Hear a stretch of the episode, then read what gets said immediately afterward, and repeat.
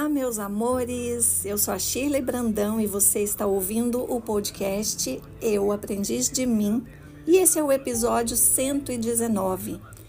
Eu escolhi dar o título de Anestesia Social para esse episódio e ao longo do, do que eu vou trazer para vocês, vocês vão compreender o porquê dessa escolha. Se você pequenos ou adolescentes, jovenzinhos, ou se conhece pessoas que têm filhos nessa idade, encaminhe esse episódio porque ele é um convite a uma reflexão mais profunda sobre a vida. E eu quero te fazer, quero começar te fazendo uma pergunta. O que o nosso exemplo está ensinando? A replicar velhos passos ou a explorar novos caminhos? Como é que nós estamos lidando com esse cenário que diz para gente, através daquilo que nós estamos vendo, principalmente nas redes sociais, sobre essa fantasia da família perfeita? Porque ela cobra de nós um alto valor e muitas vezes um, com consequências irreversíveis. Também quero te convidar a pensar sobre as expectativas que você coloca sobre os seus filhos para uma sociedade que só tem distorcido o conceito de sucesso. É um, um episódio mais profundo, digamos assim. E por que, que eu decidi falar sobre isso? Ontem eu assisti um filme no Netflix chamado O Guia da Família Perfeita.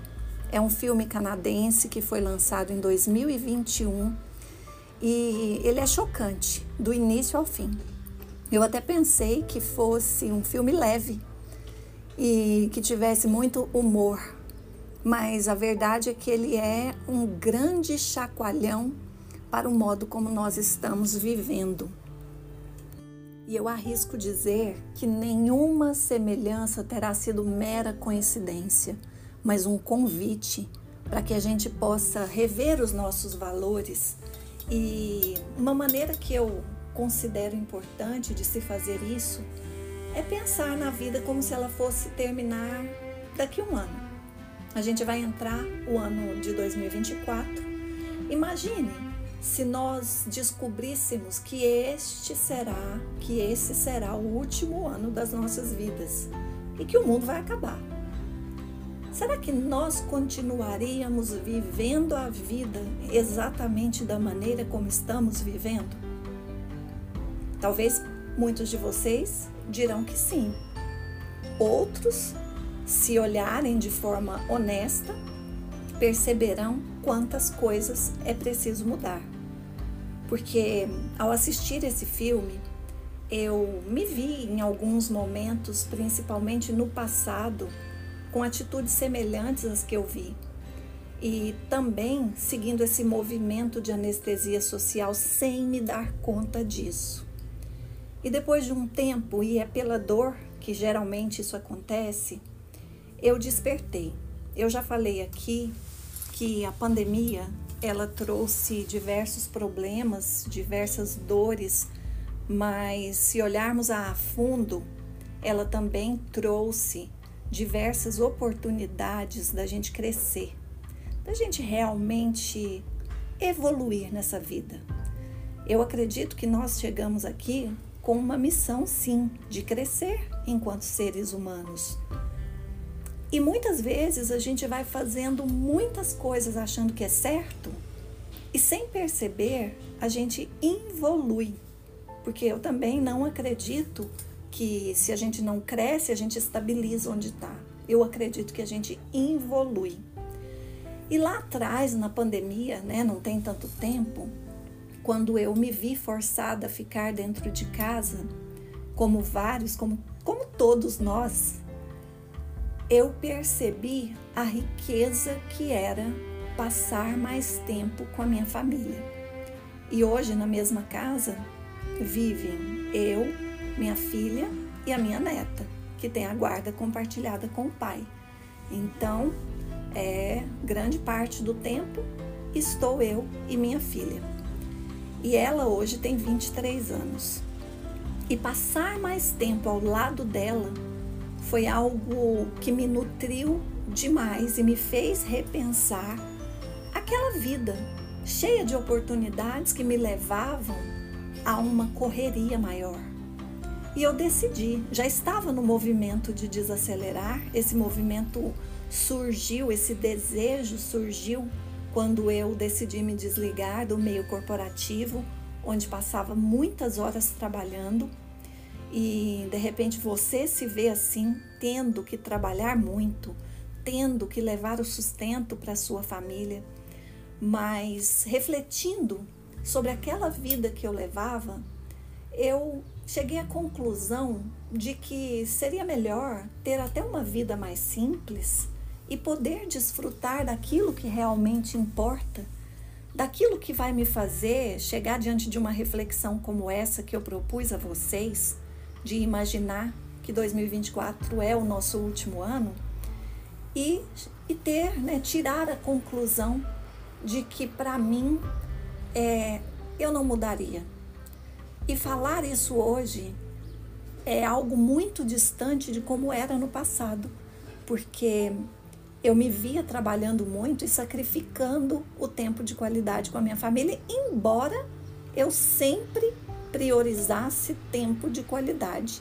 Sempre tive o hábito de olhar nos olhos, de falar, de ouvir, mas não ouvia tanto, mas falava, como mãe, com a responsabilidade de orientar. E num dado momento, e não faz muito tempo isso, eu comecei a ouvir. E eu já propus isso aqui em outros episódios para vocês mas ouvir num nível mais profundo, sem aquele desejo de ter que ficar corrigindo o tempo todo.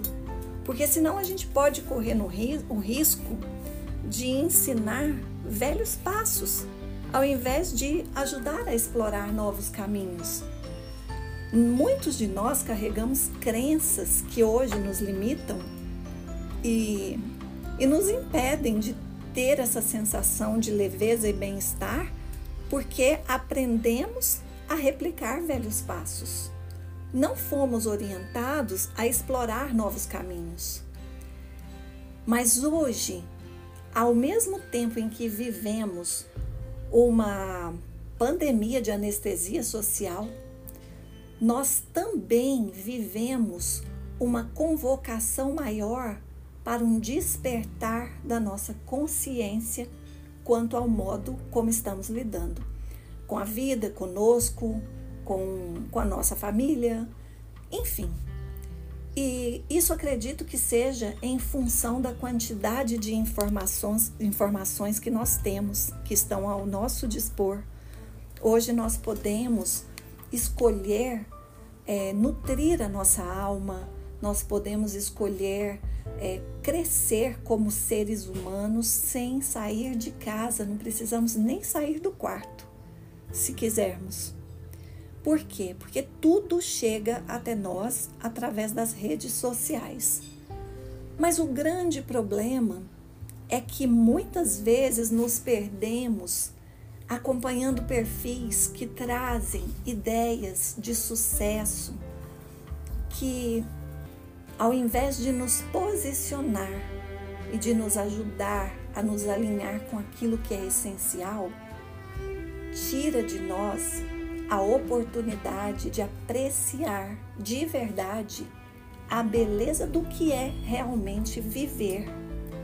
E não adianta, por mais que a gente precise trabalhar, por mais que a gente precise fazer as coisas que nós fazemos, não há nada mais importante do que aquilo que nos faz pensar que o último ano das nossas vidas é, receberia de nós uma dedicação maior. Só que a gente não sabe, né? Pode ser que 2024 seja o último ano das nossas vidas, da vida de muitos de nós. Pode ser que seja daqui 10, daqui 20, daqui 30, daqui 40, daqui 50 anos. A questão é que quando a gente consegue ajustar o nosso comportamento com essa consciência de não nos deixarmos arrastar por essa anestesia social que cresce a cada dia mais, mais rápido a gente tem chances de desfrutar da vida como ela deve ser vivida, com prazer, com alegria, sabe? Mas com consciência daquilo que é essencial e que, inclusive, nós daríamos a nossa vida. Eu acompanho tantas pessoas há muito tempo trabalhando nessa área e eu posso dizer que não tem nada que desestabiliza mais um, um ser humano que tem filhos do que ver seus filhos passando por desafios, doentes ou com problemas. Isso é capaz de mexer com as nossas estruturas, porque esse amor criado por esse vínculo, ele é um amor muito forte. E a gente, por estarmos aí envolvidos com tudo que a gente vê nas redes sociais, achando que a gente tem que fazer ou que a gente tem que ser assim, que a gente tem que seguir o fluxo, isso muitas vezes cai em segundo ou até em terceiro plano. E eu quero também fazer uma observação aqui a respeito das escolas. Eu ontem fui na escola levar um livro que a Lisa esqueceu e aqui eu não quero julgar nenhuma escola, porque não, é, não são as escolas, é o sistema. É o sistema por trás, um sistema completa, completamente arcaico que não aborda o desenvolvimento humano integral. Existem escolas especializadas e renomadas para determinadas profissões. E quando isso é um desejo do coração da criança, eu vou dizer para vocês, tá tudo certo. Mas muitas vezes, é... como é que eu vou trazer isso aqui? Muitas vezes fazemos as escolhas da escola onde os nossos filhos vão estudar em função daquilo que, que, que dá prestígio, daquilo que é bacana para a sociedade. É, não tem problema nenhum o filho sair com 14 para estudar fora, com 15, tá tudo bem. O fato é que, bom, até vou citar aqui uma cliente que eu tenho que quando os seus filhos disseram que não gostariam de estudar fora e que queriam tentar o curso que eles sonham, aqui em Goiânia mesmo, ela foi rechaçada pelos amigos e vizinhos, porque sua vida social permitiria mandar seus filhos para qualquer lugar do mundo, suas condições financeiras, melhor dizendo. E ela começou a ser criticada porque no seu meio era óbvio que os pais, tendo condições financeiras, deveriam enviar seus filhos para fora. E ela foi contra tudo isso quando aceitou o desejo dos filhos e, e os apoiou. Tá tudo bem mandar seu filho para fora, se esse é um desejo do coração dele. Tá tudo bem pagar a melhor escola para que ele consiga prestar um vestibular para uma faculdade renomada, para um curso tão disputado.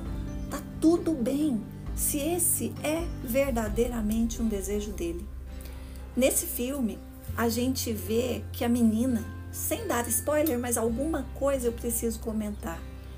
A gente vê que a menina, ela não sabe o que ela quer, ela não sabe do que ela gosta, porque ela foi condicionada pelos pais, ou seja, pelo pai que queria ensinar os velhos passos e não abrir novos caminhos, né?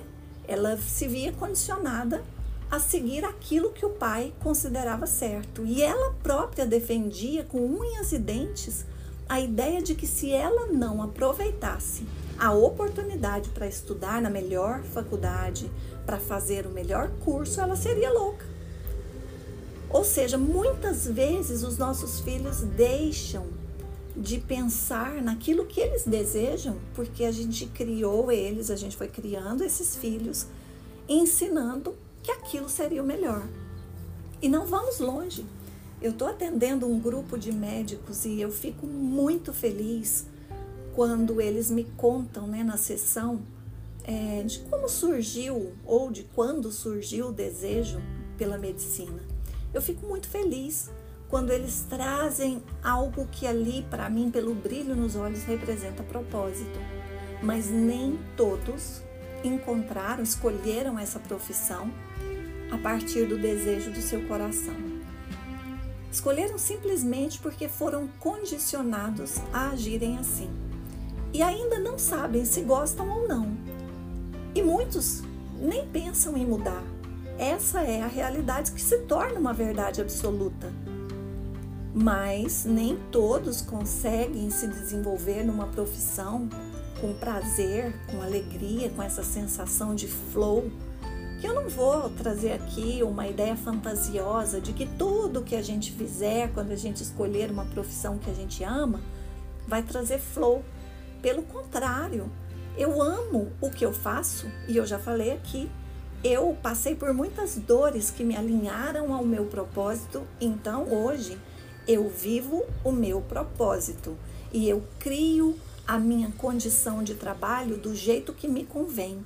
E esse mecanismo, ele não é engessado, porque para mim não faz sentido trabalhar dessa maneira. Mesmo assim, existem coisas do meu trabalho que não me deixam em flow. Existem algumas atividades das quais eu não gosto. Entende? Por mais que a gente ame o que a gente faz, sempre haverá coisas que a gente não vai gostar, porque isso é a vida, não é? Então, por exemplo, para atender em mentorias, para dar retiros, eu tenho que lidar com a parte burocrática, que apesar de, de saber que eu faço bem, não é o que eu mais gosto. Mas seria impossível que eu atendesse os meus clientes, que eu desse os retiros, que eu fizesse o que eu faço sem lidar com essa parte que é desconfortável. Tem outra coisa que eu quero dizer é que muitas vezes a gente está jogando a culpa nessa juventude que se apresenta sem resiliência. De fato, eu vejo isso. Eu vejo os jovens com muito mais dificuldade de aguentar o tranco da vida. E tem várias respostas para isso, vários especialistas falam a respeito e vale a pena a gente acompanhar mas eu continuo acreditando que isso é o retrato do nosso comportamento. E quando eu me lancei para fazer mais uma formação sobre o método Heal Your Life, que é a formação Kids, que vai atender crianças entre 5 a 10 anos, eu tinha no coração esse desejo. Esse desejo é antigo, eu acredito que a gente precisa ajudar as nossas crianças a nos ajudar a direcioná-los melhor. Então, quando a gente traz desde cedo clareza sobre o que de fato é a vida, quando a gente traz mais clareza sobre o que é a verdadeira autoestima, sobre propósito, desde pequenos, eles próprios nos convidam pelo exemplo a refletir sobre aquilo que está nos levando a nos arrastar nessa nessa dinâmica cega, né, da anestesia social. Cada vez mais cego isso.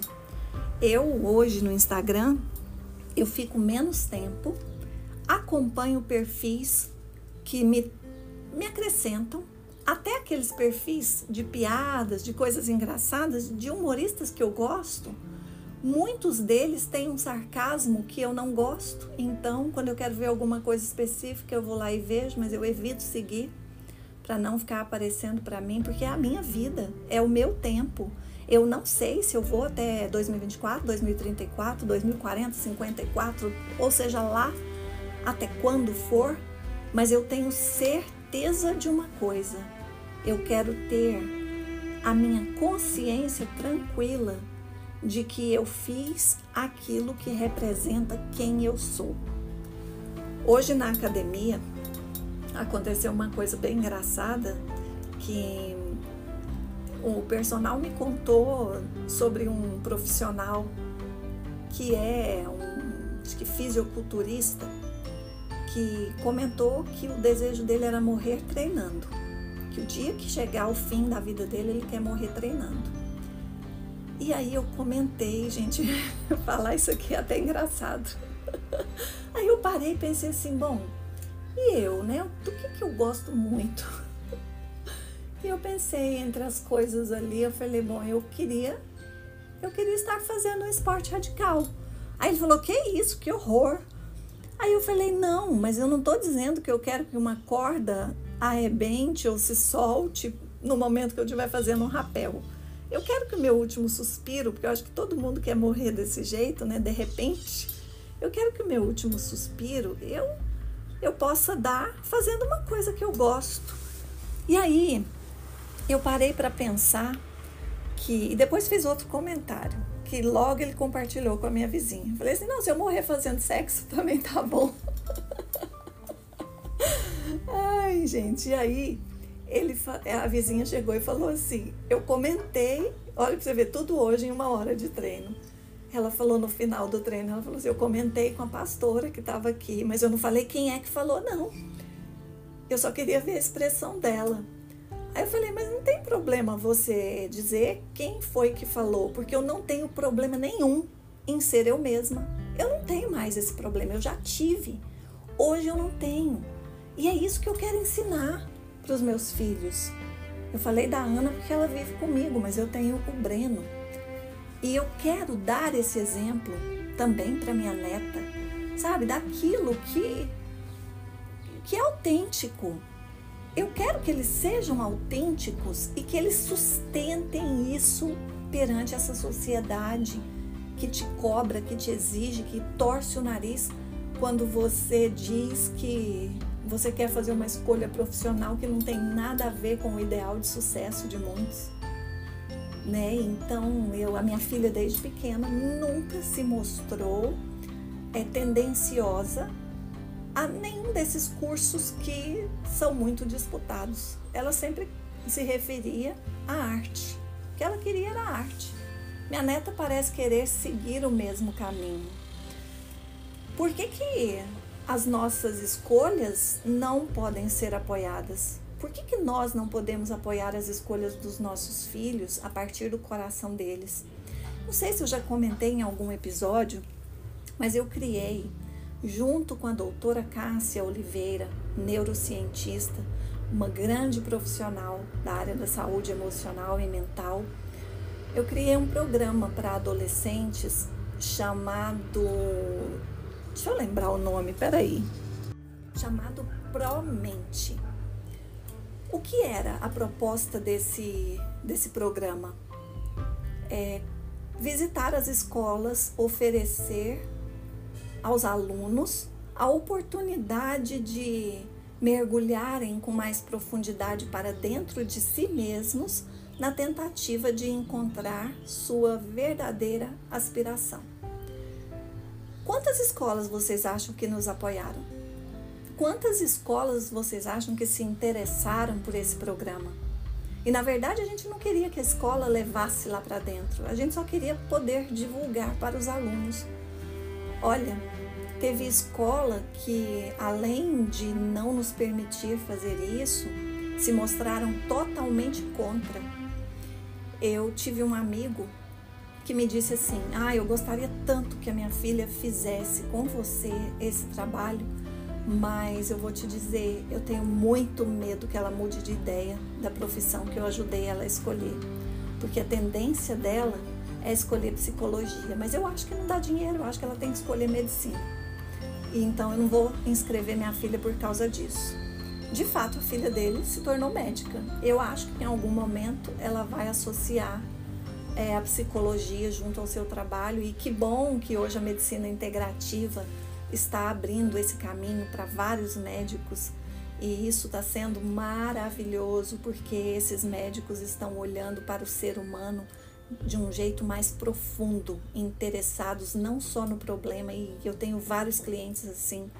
Fico muito orgulhosa de saber que faço parte desse movimento que está mudando cada dia mais.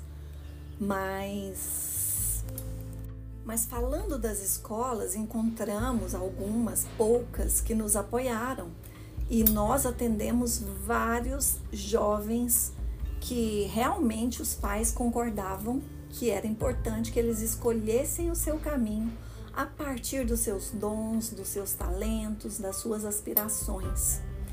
É, nós encontramos pais que queriam ensinar seus filhos a explorar novos caminhos. E fizemos um belo trabalho. Esse trabalho só não continuou por uma razão. E aí vem uma outra questão que me faz é, ter aversão ao sistema de ensino. É uma pressão tão grande sobre esses meninos que são tão jovens, que tudo na escola tem competitividade envolvida, até os esportes, que eu acho até que vale ter uma certa competitividade saudável, sim, mas tudo conta ponto, tudo soma nota. Não deveria ter pelo menos algo que esses jovens pudessem fazer sem disputar? simplesmente pelo prazer de fazer aquilo que gostam? Eu acho que tem escola que já tem esse olhar, mas como eu disse, o sistema precisa mudar. E o Promente ele não teve sequência porque as escolas enchiam tanto a agenda desses jovens que eles tinham atividade, a maioria, das sete da manhã às oito, nove até dez da noite porque eles precisavam se qualificar para passar num vestibular, que para os pais seria um vestibular decente. Gente, volto a dizer, muitos deles sim estavam seguindo aquilo que seu coração realmente pedia, mas uma parte também muito grande estavam apenas seguindo o desejo dos seus pais ou dando continuidade ao legado da família. E é bom que eu tenha todos esses anos de jornada para dizer que eu atendi muitos profissionais fazendo sucesso em suas áreas, mas me procurando para mudar de profissão. E como eu vi profissionais se realizarem, se abrindo para novas perspectivas, explorando novas profissões ou mantendo aquela, mas agregando um chamado de alma, agregando na sua rotina uma atividade prazerosa, uma atividade da qual eles gostassem e, e com isso fazendo até melhor o trabalho que se propôs na profissão. Eu vi muita gente assim. Então nós vivemos aí um momento em que nós somos convidados a refletir sobre como estamos vivendo a nossa vida. Eu quero que vocês assistam esse filme e que tirem as próprias conclusões. Mas ali eu vi um retrato de uma sociedade que se diz esclarecida, que se diz mergulhada até no autoconhecimento, muitas pessoas, mas que seguem esses padrões e replicam isso para os filhos. Então hoje nós temos mães, por exemplo, que vivem esse mundo é, insano de cuidados com a beleza e mostrando para suas filhas que elas precisam fazer isso também, porque as, os filhos aprendem pelo exemplo muito mais do que pelas palavras. E aí muitas vezes essas crianças crescem com essa certeza de que elas precisarão também se adequar para serem aceitas. No episódio anterior, ou o, o, o penúltimo episódio, eu falei sobre o Masterchef Mais e sobre o comportamento dos, dos idosos em relação à vida. Eu vejo que quando o tempo vai passando e a gente realmente se permite refletir sobre como queremos viver o resto dos nossos dias, a gente vai se posicionando muito mais a partir de quem nós somos, compreendendo que nessa dinâmica da vida, é, no último dia, no último suspiro, vai valer o tempo que dedicamos àquilo que era valor para nós. Valor mesmo. Hoje, trabalhando online, eu tenho muito mais momentos em casa com a minha filha do que antes. Hoje a gente treina juntas e como eu acho isso maravilhoso. Mas é sagrado para mim. Eu preciso, eu, o preço a gente vai pagar de qualquer jeito. Fazendo as melhores escolhas, seguindo os padrões estereotipados dessa sociedade anestesiada. E esse preço é alto e pode ser irreversível, como eu falei. Ou a gente vai pagar o preço de estarmos atentos, dedicando realmente tempo de qualidade para aqueles que a gente quer do nosso lado, para aqueles que a gente sente, sabe que que chegou na nossa vida, nas nossas vidas como um presente divino. E esses presentes a gente não pode ignorar. A gente precisa realmente fazer o nosso melhor mas é o melhor desse nível de consciência que eu estou falando. Eu quero que no final a minha filha, o meu filho, a minha neta e as pessoas ao meu redor tenham aprendido comigo a viver, porque eu tenho muita gratidão hoje por por estar fazendo coisas que eu não pude fazer quando acreditava que precisava correr, correr, correr para encontrar o meu espaço. Encontrar um espaço profissional é importante, faz parte da nossa vida, inclusive contribui para a nossa realização pessoal e familiar. Mas não é só isso, nunca foi só isso. Eu Imagino nos tempos antigos onde os nossos avós, bisavós se reuniam em volta de uma mesa e conversavam. Eu penso que, por mais que a gente tenha herdado crenças e tantas questões que hoje a gente trabalha em terapia, mas a gente também herdou tantos exemplos maravilhosos. E e eu sinto isso, sabe? Que estar junto, ouvir, sentir, estar presente, ignorar o celular, sabe? Essa mania de ficar o tempo todo com a mão no celular, olhando para o celular. Poxa, mas aí você vai dizer, mas eu trabalho com o celular. Eu também trabalho com o celular. Mas quem é meu cliente chegou até mim porque respeita o meu jeito de ser. E se eu passar duas, três, quatro horas sem responder, ele vai compreender. E se ele não compreender, ele vai embora mais cedo, porque eu preciso me respeitar. Eu preciso respeitar o meu ritmo nessa vida. Eu escolhi desacelerar para poder sentir mais a vida, para poder saborear mais a vida. Então, é, eu hoje estou com o braço quebrado, queimado. Quebrado não, queimado. Eu olho para essa marca de queimado no meu braço e eu reflito sobre isso e falo assim, gente, esse queimado, ele, bom, se eu tivesse uma consciência diferente lá atrás, talvez ele tivesse vindo antes, porque ele é um queimado pela inexperiência com a cozinha. Apesar de hoje bater a mão no peito assim com orgulho e dizer que o que eu cozinho eu faço bem, eu ainda tenho que treinar mais, porque vez ou outra eu me queimo, eu queimo alguma coisa. Mas eu acho isso tão legal, que bom que eu estou aprendendo uma coisa que é importante para mim e que está no mural dos meus sonhos desde 2018. Eu sempre coloco uma foto com a receita, com uma pessoa cozinhando, porque é um desejo do meu coração cozinhar, é, estar ali preparando um alimento e não só comendo o, o alimento que alguém preparou para mim, é, ter, é tocar a comida, é preparar um suco diferente, eu fazendo isso. E isso é importante para mim. Eu também quero me servir, eu não quero só ser servida essa, para mim, seria uma forma de me anestesiar um pouco mais. E, e eu quero dizer uma coisa para concluir. Gente, é, não é fácil quando a gente começa a tomar consciência. E antes que vocês pensem que eu estou evoluída demais, eu não estou, eu não me vejo assim. Eu vejo como alguém que tem aprendido sobre si cada dia mais E quanto mais aprendo, mais sinto que tenho a aprender de verdade, com toda honestidade.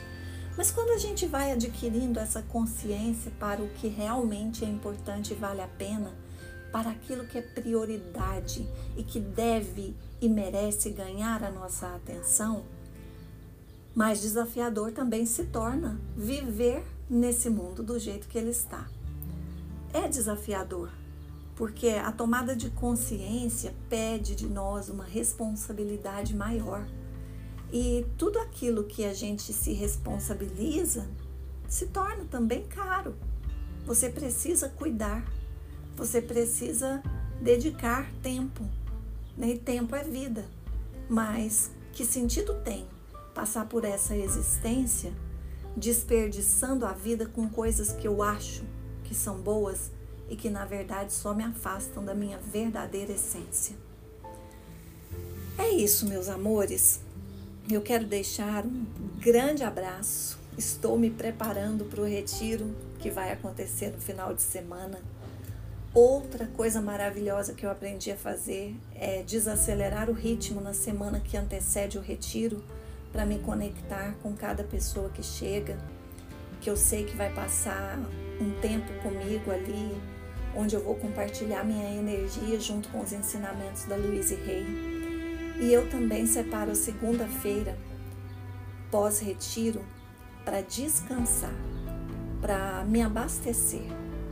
E eu faço isso com a consciência tranquila, tranquila de que eu estou fazendo o que é certo, porque se eu pegasse toda a oportunidade de trabalho que chega, eu voltaria para aquela escravidão. E de verdade, eu já vivi e já colhi consequências disso. Eu hoje escolho trilhar um novo caminho, liberando velhos passos, velhos padrões, para que eu possa inspirar pelo exemplo. E eu desejo que você leve desse filme aquilo que convém a você e que você leve desse episódio aquilo que você sente que vai acrescentar para sua vida. E, como eu falei, dos últimos, né, se 2004 fosse o último ano, eu desejo uma longa vida para você, saudável, cheia de luz, cheia de amor, discernimento, consciência e presença presença divina, presença de Deus, porque no fundo, no fundo mesmo, é só isso que importa. Um grande beijo, até o próximo episódio.